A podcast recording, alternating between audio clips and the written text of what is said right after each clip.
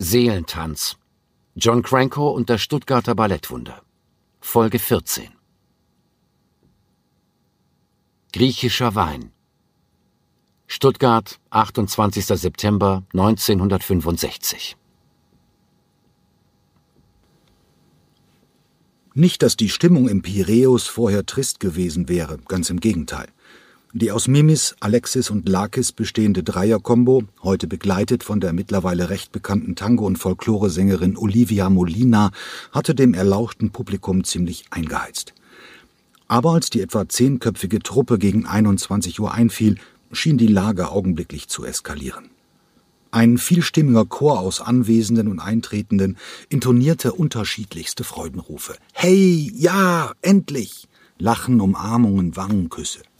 Die griechische Band untermalte das Wiedersehen mit einem Triumphmarsch. Die Kneipe explodiert, dachte Dieter Gräfe. Es war das erste Mal seit den Sommerferien, dass John Cranko mit seiner illustren Entourage wieder Besitz von seinem Wohnzimmer ergriff. Er wurde begleitet von seiner neuen Liebschaft, einem jungen deutschen Lkw-Fahrer, ihm selbst und Eddie Dutton, Marcia und Ricky, die gestern von ihrem Doppelbesuch bei den Eltern in den USA und Brasilien zurückgekehrt waren, Ray Barra und seinem Partner Maximo, Egon Matzen und Bühnenbildner Jürgen Rose, dazu noch von zwei oder drei Gruppentänzerinnen, die er noch nicht mit Namen kannte. Dieter, Eddie, Nikos Chalergis, der Wirt des Piräus, stürmte, nachdem er John geherzt hatte, auf die beiden zu. Ihr alten Griechen, wie war die Rückfahrt? Ach, Nico, alles super. Dieter strahlte.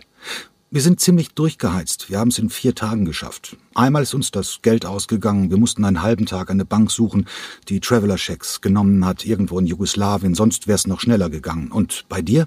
Bin vor einer Woche zurückgekommen. Reisebus, gut zwei Tage. Wahnsinn, Nico rief Eddie Dutton. Was war das klasse in Athen? Was haben wir die Placker aufgemischt? Gräfe erinnerte sich voller Begeisterung an die größte und spannendste Reise seines Lebens mit Johns neuem, gebrauchten, knallroten Mercedes, den er eigens für die Tour gekauft hatte.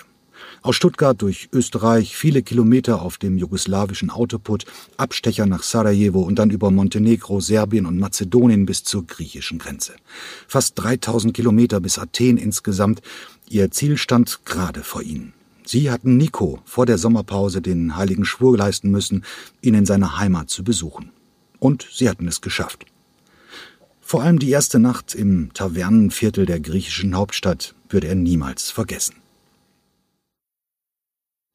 Die immer größer werdende Festgemeinde aus Bekannten von Nikos, die sich dem Marsch durch die Altstadt anschlossen und am Ende den Umfang mehrerer Fußballmannschaften annahm, Hektoliter guten griechischen Rotweins, spontane Freundschaften und dann die Stippvisite in der Taverne Plagiothopula, der kleinen Placker, in der Nikos Hauptmusiker Mimis früher seine ersten Auftritte gehabt hatte.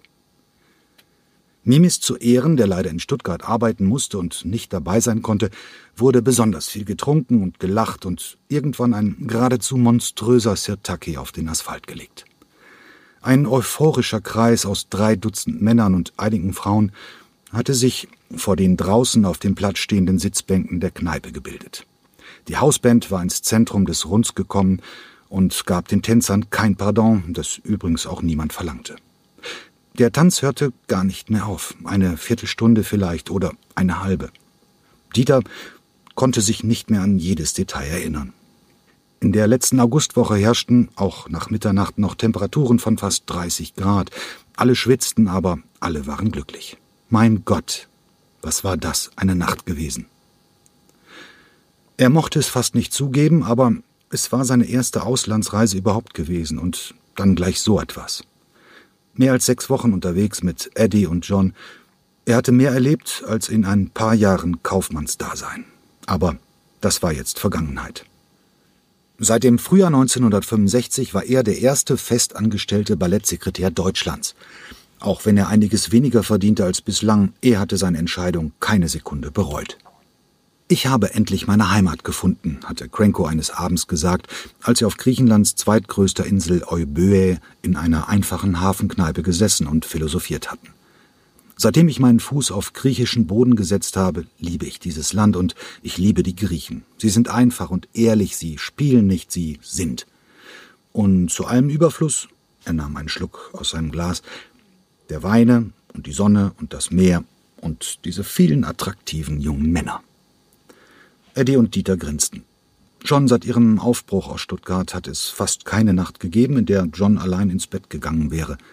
Seine Libido schien unersättlich zu sein, und obwohl er sich verbal weder auf Kroatisch, Serbisch, Griechisch ausdrücken konnte, es gab eine andere Sprache, die John perfekt sprach, die des Körpers, des Werbens, des Flirts. Auch heute Abend würde das wahrscheinlich nicht anders sein. Mit einigen schwarzgelockten Griechen am Nebentisch hatte John bereits Blickkontakt aufgenommen. Er lebte im Hier und Jetzt. Seit fast einem Monat hatte er kein einziges Mal telefoniert. Er hatte keine Kamera dabei und saugte stattdessen alles in sich auf. Er hatte auch keine noch so dürre Postkarte geschrieben. Es gab jetzt kein Stuttgart für ihn, kein New York und kein London. Seine Erzählungen und Erläuterungen waren gespickt von Wissen, das er sich schon jahrelang angelesen haben musste. Trotzdem verschlang er nacheinander mehrere Dutzend Reiseführer und Taschenbücher, mit denen er seinen Koffer gefüllt hatte. Man fragte ihn irgendwas und John begann zu sprudeln. Der Unterschied zwischen einer dorischen und einer korinthischen Säule, das Höhlengleichnis, die Vorsokratiker und Aristoteles, die athenische Demokratie, die Herkunft des Wortes Politik, die Bedeutung des Marathonlaufs, die Odyssee, Rezina, Olivenanbau, die Kriege zwischen Griechen und Persern und die Konkurrenz zwischen Athen und Sparta, der Einfluss der griechischen auf die römische Architektur und den Klassizismus, der Athener Parthenon als Vorlage für die Regensburger Walhalla und das Brandenburger Tor als Nachbau der Propyläen. Cranko schafft es dabei schlafwandlerisch, die tausend Fakten ganz persönlich zu interpretieren. Aus Wissen machte er Emotion und am Ende kulminierte alles in einer Geschichte. John war der beste Geschichtenerzähler, dem er jemals zugehört hatte. Wisst ihr, hatte John zum Beispiel an der Ostküste südlich von Thessaloniki während der Autofahrt gefragt, dass es im Griechischen nur ein Wort gibt für zwei völlig entgegengesetzte Begriffe? Das Wort Fremder und das Wort Gast. Das hat Georgette mir erklärt. Und wisst ihr, was das heißt? Das griechische Wort Xenos bedeutet, dass es hier zum Kulturgut gehört, einen Fremden automatisch zum Gast zu machen. Ist das nicht wunderbar? Seit wir hier sind, fühle ich das jeden Tag. Wisst ihr noch, wie der Fischer in Wollers uns eingeladen hat, in seiner Holzhütte zu übernachten? Der hatte selbst nicht viel. Trotzdem hat er uns am nächsten Morgen ein königliches Frühstück gemacht. So machte er es. Man konnte Krenko, wenn nötig, tagelang zuhören. Der für Dieter Gräfe im Nachhinein unfassbare Höhepunkt kam in Athen, ausgerechnet am zweiten Tag in aller Herrgottsfrühe. Der letzte Sirtaki auf dem Platz vor der Taverne war eben erst zu Ende gegangen und sie hatten nicht einmal zwei Stunden geschlafen. Trotz ihres ausdrücklichen Protests hatte Krenko ihn und Eddie auf die Akropolis geschleppt. Um sechs Uhr morgens von Kopfschmerzen gepeinigt. Cranko dagegen eilend, antreibend, ungeduldig. Woher nahm dieser Mensch nur seine Energie? Je höher sie kamen und je mehr ihre Beine schmerzten, desto wortkarger wurde er, stiller, andächtiger. John schien den Anblick der Propyläen des Nike-Tempels und des Parthenons kaum ertragen zu können. Dann erreichten sie gemeinsam einen Aussichtspunkt auf dem 156 Meter hohen Felsen. Minuten standen sie wortlos da, Langsam erhellte sich der Nachthimmel, die Straßenbeleuchtung in Athen unter ihnen wurde ausgeschaltet. Dieter, Eddie, sagte er mit krächzender Stimme, ohne seinen Blick von dem Panorama zu nehmen, dies ist der wichtigste und schönste Ort, den ich kenne. Vielleicht hatte Cranko die ganze ehemalige Stadtfestung in Gedanken längst wieder aufgebaut, sah die Philosophen umherwandern und diskutieren, die Jugendlichen sich in der Kunst des Ringkampfs üben, die großen Feierlichkeiten zu Ehren der Göttin Athene, Sokrates das Todesurteil akzeptieren und den Schierlingsbecher trinken, seine Ergriffenheit hat etwas Religiöses angenommen. Wisst ihr, Theodor Heuss, der Bundespräsident, hat gesagt, neben Golgatha, wo Jesus gekreuzigt wurde, und dem Kapitol, wo Rom seine Triumphe feierte, ist die Akropolis einer von nur drei Hügeln, auf denen Europa gegründet wurde als nun auch noch die Sonne aufging, genau in diesem Moment war es um John geschehen. Hier, genau hier wurde unsere Zivilisation geboren. Seine Stimme versagte, er erschauderte, die Tränen flossen ihm in Sturzbächen über die Wangen. Dieter Gräfe kehrte aus seinen Erinnerungen zurück in das Piräus im Stuttgarter Westen, wo es unvermindert hoch herging. Alle hatten sich mittlerweile mit allen verbrüdert. Mimis war über die Vorgänge bei seinem früheren Arbeitgeber in Athen informiert und Nikos brüstete sich in großer Runde damit, welche erlesenen Gäste er zu Besuch gehabt hatte. So gut seien die drei bei seinen Freunden und Bekannten angekommen, dass man für sie vor ihrer Abreise noch eine große Abschiedsparty ausgerichtet habe. Diese Feier, meine Herren, Nikos erhob jetzt die Stimme, um die anderen Geräusche zu übertönen, war noch wilder als in der ersten Nacht. Die Placke hat gebebt, es war ekstatisch, es war ein Gottesdienst für Dionysos. Alle, die um Nikos Tresen herumstanden, konnten sich vorstellen, was gemeint war. Es gab niemanden, der nicht gelacht hätte oder vor Lachen herausplatzte, bis auf einen. Peter, Johns neue Bekanntschaft. Den jungen Lkw-Fahrer hatte John vorgestern auf einer Autobahnraststätte bei Ulm kennengelernt, auf der Rückfahrt nach Stuttgart. Nach ihrem ersten Date am gleichen Abend hatte es Cranko voll erwischt. Braune Locken, dunkler Schnäuzer, schlank, groß und mit einem eng anliegenden schwarzen Lederanzug bekleidet. John stand die ganze Zeit neben ihm, schaute ihn ab und zu verliebt an und erklärte ihm bisweilen, um was es gerade ging. Dionysos, lachte Cranko gerade und tätschelte dabei die belederte Schulter. Das ist der griechische Gott des Weines. Peter nickte. Des Weines, verstehst du? Wir haben ziemlich viel getrunken, alle miteinander. Peter blickte kommentarlos im Raum herum. Äh, warst du schon mal in Athen? Nein. Da musst du unbedingt mal hin, Peter. Die schönste Stadt Europas. Voller Geschichte, voller Spaß. Sollen wir mal hinfahren? Vielleicht. Zu Peters Vorzügen schien die Gabe der leichten Konversation nicht zu gehören. Wenn jemand ihn ansprach, antwortete er einsilbig, stellte selbst keine Frage und schien sich überhaupt sehr unwohl zu fühlen. Es war purer Sex, der die beiden verband. Jedes Wort von John war vergebene Liebesmüh, und trotzdem schien er die Hoffnung zu haben, mit dem Ledermann auch außerhalb des Bettes etwas anfangen zu können. Immerhin war er der erste von allen Partnern, den John mit in die Öffentlichkeit nahm. Es sollte jedenfalls nicht allzu lange dauern. Peter, der noch nie in einem Theater oder einem Opernhaus gewesen war, geschweige denn im Ballett, würde bald von Cranko zu einer Probe eingeladen werden, das Treiben stumm von einem Hocker aus beobachten und den Saal schon wenige Minuten später wieder verlassen. Zunächst würde man denken, er habe das WC gesucht, bis ein Handwerker berichten sollte, er habe diesen Lederjungen gesehen, wie er mit schnellen Schritten dem Ausgang zugeeilt sei, auf ihn habe es wie eine Flucht gewirkt. Ohne ein weiteres Wort würde Peter sich in seinen LKW gesetzt haben und davongebraust sein.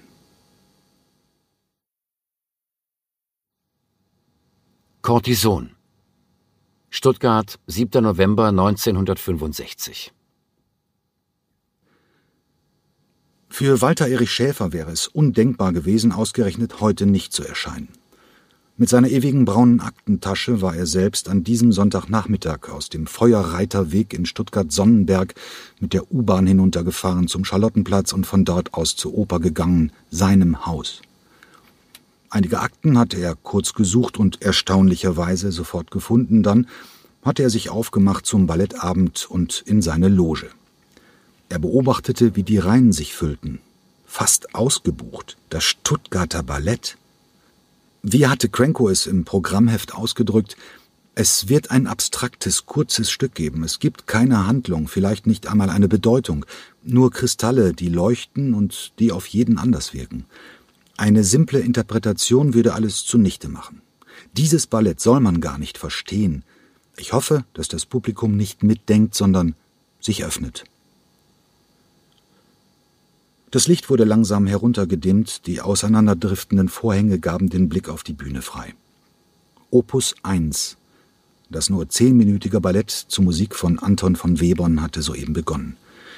Schäfer brauchte einen Augenblick, um sich zu orientieren. Eine Blume? Ein Pilz? Nein, eine Handvoll Menschen, unklar ob Männer oder Frauen, Sie liegen auf dem Rücken, ihre Köpfe berühren einander, ihre Beine sind wie Sonnenstrahlen ausgestreckt. Von oben sieht es aus wie ein aufgeklappter Fächer. Ihre Arme sind in die Höhe gestreckt und richten sich strahlenförmig auf einen Punkt, genau über den Köpfen. Die Hände, stark abgewinkelt, bilden eine kleine gerade Fläche wie ein großes rundes Tablett. das zu schweben scheint. Erst jetzt, sehr verzögert, nimmt man eine Bewegung wahr. Auf dem Tablett aus Handflächen regt sich etwas, ein männliches Wesen. Es verhält sich merkwürdig. Es liegt auf der Seite und hat sich eingerollt, die Knie vor die Brust gezogen wie ein Embryo. Es beginnt sich vorsichtig auszustrecken und wieder zu kontrahieren. Jetzt beginnen die tragenden Hände, das Embryo auf dem Teller zu drehen, wie eine Schallplatte mit langsamer Geschwindigkeit. Was für ein Schauspiel, dachte Walter Erich Schäfer. Der letzte der acht Takte ist zu Ende, das Motiv beginnt von vorn. Auf den ersten Takt, der zumeist etwas Neues einläutet, Tatsächlich, der Embryo beginnt sich aus eigener Kraft aufzurichten. Schließlich kniet er auf dem runden Plateau immer noch wieder langsam im Kreis gedreht. Erster Takt, wieder eine neue Entwicklung. Der Säugling lehnt sich zurück, immer weiter zurück. Sein Rücken gleitet über den Plattenrand hinaus nach unten. Werden die Hände jetzt das Kind einfangen, zwingen zurückzukommen? Nein, im Gegenteil. Wiederum auf dem ersten Takt die Hände stellen sich in den Dienst der begonnenen Bewegung, schieben den Po des Jungen nach oben, genauso wie die Beine, die jetzt den höchsten Körperteil bilden. Immer zügiger gleitet der Jugendliche mit dem Kopf zuerst nach unten, immer schneller kommen die Beine nach, bis sie den Oberkörper überholen und zuerst auf den Boden ankommen. Auf den achten und den letzten Takt. Ein Salto rückwärts. Aus dem Embryo ist in einer Minute ein Mann geworden. Er schlängelt sich durch die Arme der mittlerweile ebenfalls aufgestandenen anderen hindurch wie durch Gestrüpp und stellt plötzlich fest, dass er nicht allein ist. Eine Frau wird herbeigetragen. Zum ersten Mal berühren die beiden sich, aber es entsteht dadurch keinerlei Gefühl. Eher so, als ob zwei Äste vom Wind gegeneinander geweht werden. Man scheut sich, das, was jetzt folgt, als Tanz zu charakterisieren. Nicht, weil sie ihn hochhebt und nicht er sie, sondern weil beide unbeteiligt bleiben. Er sitzt auf ihren leicht gebeugten Knien und hält sich an ihrem Körper fest. Die beiden sind sich physisch sehr nah, aber das hat keine Auswirkung auf beider Innenleben. Sie schaut nach rechts oben in die Luft, er nach links zu Boden.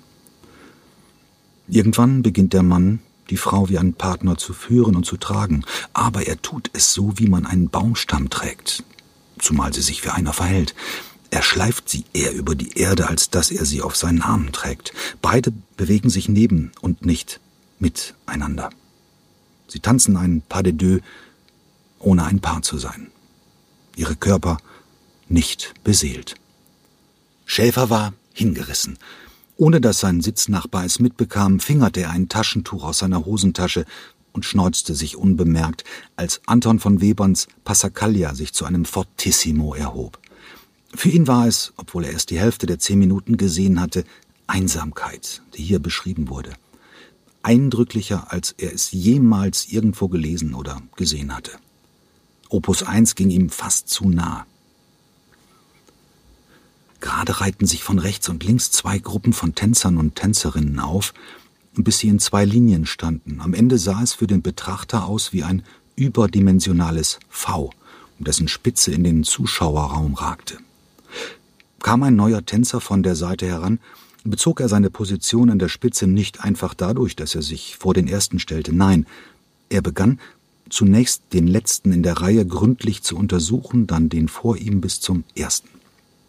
Dieses Untersuchen war wie ein Abtasten der Umrisse des Homo sapiens, ein Abfahren der menschlichen Silhouette. Es berührte Schäfer zutiefst, dass auch dies geschah, ohne sich zu berühren. Der Mann und die Frau hatten in der Mitte des sich langsam aufbauenden V aus zweimal sechs Tänzern gestanden. Nun wurden sie, der Mann nach rechts, die Frau nach links, von vorne nach hinten durchgereicht auf den ausgestreckten Armen, fast wie in der ersten Szene. Auch wenn beide Hauptdarsteller hoch über den Köpfen der anderen wieder Salto um Salto rückwärts machten, wirken sie merkwürdig unbeteiligt, ja abgestorben. Bald wurden die Körper, die von einer beginnenden Leichenstarre heimgesucht zu werden schienen, von ihren je sechs Trägern in der Bühnenmitte abgestellt. Sie blickte in die eine Richtung, er in eine andere. Die Hacke des Mannes berührte jetzt die Hacke der Frau. Daran änderte sich im Folgenden nichts mehr. Die Standbeine blieben Standbeine, und beide machten mit ihren Spielbeinen einen Ausfallschritt nach vorn. Wieder so ein Zitat seiner selbst, dachte Schäfer. Die Standbeine bildeten jetzt ein V, durch das die anderen Tänzer, die ehemaligen Träger, hindurchsprangen. Als der Mann und die Frau sich aufrichteten, Rücken an Rücken, beugten beide sich weit und weiter zurück, bis ihre Arme sich berührten. Aus dem V wurde zunächst ein Dreieck und, als die beiden sich immer weiter beugten und die Arme nach unten zeigten, ein Herz. War das so gewollt? Hatte nur er es gesehen? Egal, für den Generalintendanten stand fest, dass Opus 1 das beste Ballett war, das John Cranko in Stuttgart je gemacht hatte. Tragischer als Romeo und Julia, dramatischer als Onegin. Als die Frau dem Mann von den Trägern entrissen wurde und er allein zurückblieb, leidend und sehnsuchtsvoll ging das Licht langsam wieder an. Ein tosender Applaus setzte ein, in den Schäfer inbrünstig einfiel. Zuerst das Kartenspiel, dann Onegin und jetzt das Webern-Ballett. Alles im Jahre 1965. Immer intensiver, immer schneller. Wer hätte damit gerechnet, dass Opus 1, ein kurzes und abstraktes Ballett, einen solchen Erfolg feiern würde? Vielleicht war dieser Cranko längst weiter auf seinem Weg vorangekommen, als er, Walter Erich Schäfer, es realisiert hatte. Vielleicht war der Funken schon übergesprungen von der Bühne in den Zuschauerraum. Vielleicht hatte er selbst einfach nichts davon mitbekommen. Genauso wenig wie damals vom Talent einer Marcia Heidi. Wie hatte er Anfang Oktober 1960 noch gesagt, das Stuttgarter Publikum ist noch nicht so weit. Und was hatte Cranko daraufhin geantwortet? Dann müssen wir es eben erziehen, Herr Schäfer. Er hatte bis heute Abend eigentlich nicht wirklich verstanden, dass Cranko es offenbar vollkommen ernst meinte mit allem, was er sagte. Dass Cranko genau wusste, was er tat, dass er einen Masterplan in der Tasche hatte, dem er die Realität anpasste und nicht umgekehrt. Eine Auslandstournee zu früh? Quatsch, Herr Schäfer. Was halten Sie von Spoleto? Das erste DDR-Gastspiel eines westdeutschen Balletts undenkbar? Unfug, Chef, wir haben eine Einladung. Cranko entfachte mittlerweile Applausstürme, wohin er mit seiner Kompanie auch kam ob in Italien oder zum 800-jährigen Jubiläum der Stadt Leipzig. Wie die Finger einer Hand konnte John Cranko jetzt bereits fünf Ausnahmetänzer präsentieren. Ray Barra, der perfekte, reife Tänzer, der heute schon im ersten Ballett des Abends getanzt hatte und auch im dritten Stück des Abends gleich wieder auf der Bühne stand, Marcia Heide, die Frau, die schlicht und einfach zum Superstar avanciert war, Egon Matzen, der Unscheinbare, aus dem ein tanzender Komiker geworden war und Schließlich die beiden, die man heute Abend so aufsehenerregend hatte tanzen sehen. Richard Cragen, den Mann, und Birgit Keil, die wundervolle und gleichzeitig einsame Frau. Gerade hatte Walter Erich Schäfer eine längere Abhandlung über Ninette de Valois gelesen, die Chefin des Londoner Royal Ballet. Sie hatte 30 Jahre gebraucht, um ihr Haus zu internationalem Ruhm zu führen. Cranko war nach gerade mal fünf Jahren auf dem besten Weg, es ihr gleich zu tun. Ray Barra war noch ganz betört von der Performance der Frau in Opus 1. Birgit Keil, das war für ihn die größte und wichtigste Entdeckung Crankos in der zweiten Phase seiner Arbeit in Stuttgart. Die erste war mit dem Triumph von Romeo und Julia zu Ende gegangen. Ray hatte Birgit schon vor Jahren als kleines Blumenmädchen auf der Bühne gesehen, bei Papa Beriosow, der genauso hingerissen war wie er. Doch jetzt musste er sich auf das Stück konzentrieren, das gerade getanzt wurde. Kenneth Macmillan hatte es in Stuttgart inszenieren dürfen, nachdem es ihm vom Royal Ballet aus falsch verstandener Ehrfurcht vor der Symphonie Gustav Mahlers untersagt worden war. Cranko tat alles für seinen Freund, hielt er doch unwahrscheinlich viel von Macmillan. Das Lied von der Erde hatte Cranko wieder einmal bestätigt in seinem grenzenlosen Vertrauen zu Kenneth. Sie befanden sich am Ende des letzten Satzes, dem Abschied und gleichzeitig dem Höhepunkt des Werks. Wieder musste Ray seine Partnerin Marcia mehrfach nacheinander umherwirbeln. Für diese Hebungen schien Macmillan dieses Ballett geschaffen zu haben. Auch wenn ihm im Gegensatz zu anderen Tänzerinnen selbst die schwierigsten Hebungen bei Marcia normalerweise sehr einfach fielen, jetzt spürte er, dass seine Waden zu schmerzen begannen. Noch ein paar Minuten, egal. Wieder sprang die Heide in die Luft, er fing sie auf und stemmte sie in die Höhe, während er über die Bühne lief. Sein ganzer Körper war angespannt, als plötzlich etwas in seinem Fuß zu reißen schien. Ein Messer schien ihm ins Fleisch getrieben zu werden. Er sackte in sich zusammen. Zum Glück konnte er zusammen mit Marcia, auf die er sich stützen konnte, noch einigermaßen dezent die Bühne verlassen. Sein schmerzverzerrtes Gesicht war vom Publikum abgewandt. Was ist, Ray? rief Marcia ihm zu, den aufbrandenden Applaus übertönt. Meine Sehnen. Scheiße. Hinter der Bühne ließ Ray sich sofort auf den Boden fallen und massierte seinen schmerzenden Fuß. Ich hab's ja gesagt, meine Sehnen sind mein Wunderpunkt. Schon immer gewesen. Meine Sehnen sind einfach zu kurz. Ich glaube, irgendwas ist gerissen. Tut echt. Ich glaube fast nicht, dass ich heute noch tanzen kann.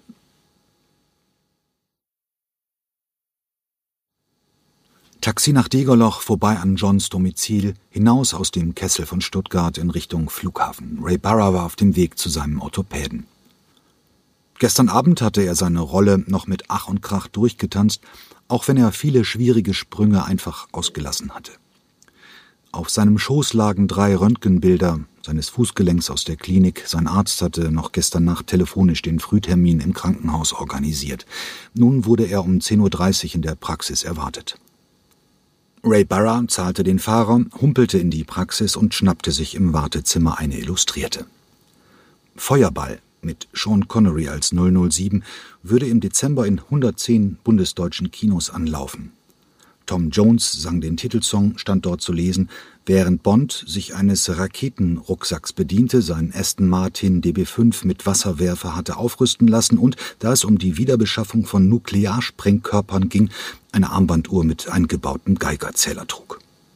Herr Barra, bitte, Vorsichtig humpelte Ray ins Behandlungszimmer, wo Dr. Schering die Röntgenaufnahmen begutachtete. Herr Barra, geht es Ihnen gut? Es tut ziemlich weh. Gestern Abend war es gar nicht so schlimm, aber heute Morgen konnte ich fast nicht aufstehen. Ich glaube, Sie haben noch mal Glück gehabt. Legen Sie sich bitte auf die Liege. Schuhe, Socken aus. Dr. Scheren erklärte gleichzeitig die Aufnahmen und nahm Rays rechten Fuß in die Hand. Er wandte die sogenannte Schubtechnik an. Sollten die Sehnen gerissen sein, würde der ganze Fuß wie eine Schublade vor und zurückgleiten. Das war jedoch nicht der Fall. Es handelt sich nicht um einen vollständigen Riss, resümierte er. Das legen auch die Röntgenaufnahmen nahe. In dem Fall hätten Sie wahrscheinlich gar nicht im Taxi herkommen können. Aber, Herr Barra, die Sehne ist beschädigt. Sie ist ein wenig angerissen. Doktor, für mich gibt es nur eine wichtige Frage. Kann ich weiter tanzen? Ich habe noch wichtige Auftritte bis zum Jahresende und dann im Januar kommt unsere erste echte große Tournee. Da darf ich nicht fehlen. Herr Barra, grinste der Orthopäde, ich kann Sie beruhigen. Wenn Sie sich so schonen wie möglich verhalten, dann können Sie die nächste Woche wirklich auftreten. Wirklich? Ray fiel ein großer Stein vom Herzen. Wirklich, aber bitte wirklich dran halten die nächsten zwei, drei Vorstellungen ausfallen lassen und in dieser Zeit jede nicht notwendige Anstrengung vermeiden. Er wandte sich seinem Schreibtisch zu, wo er einen Rezeptblock fand und etwas darauf kritzelte. Ich verschreibe Ihnen wieder Cortison, das lindert nicht nur die Schmerzen und die Entzündung, er haute den Praxisstempel auf das Rezept, es lässt die ganze Partie zur Ruhe kommen und fördert die Heilung. Er reichte Ray den Zettel und klopfte ihm aufmunternd auf die Schulter. Wenn Sie wieder Schmerzen haben, sofort aufhören und am besten gleich herkommen, okay? Klar, Herr Doktor, und vielen Dank. Und eine Woche aussetzen, versprochen. Ray stand auf, reichte Dr. Scheren die Hand und sagte, versprochen.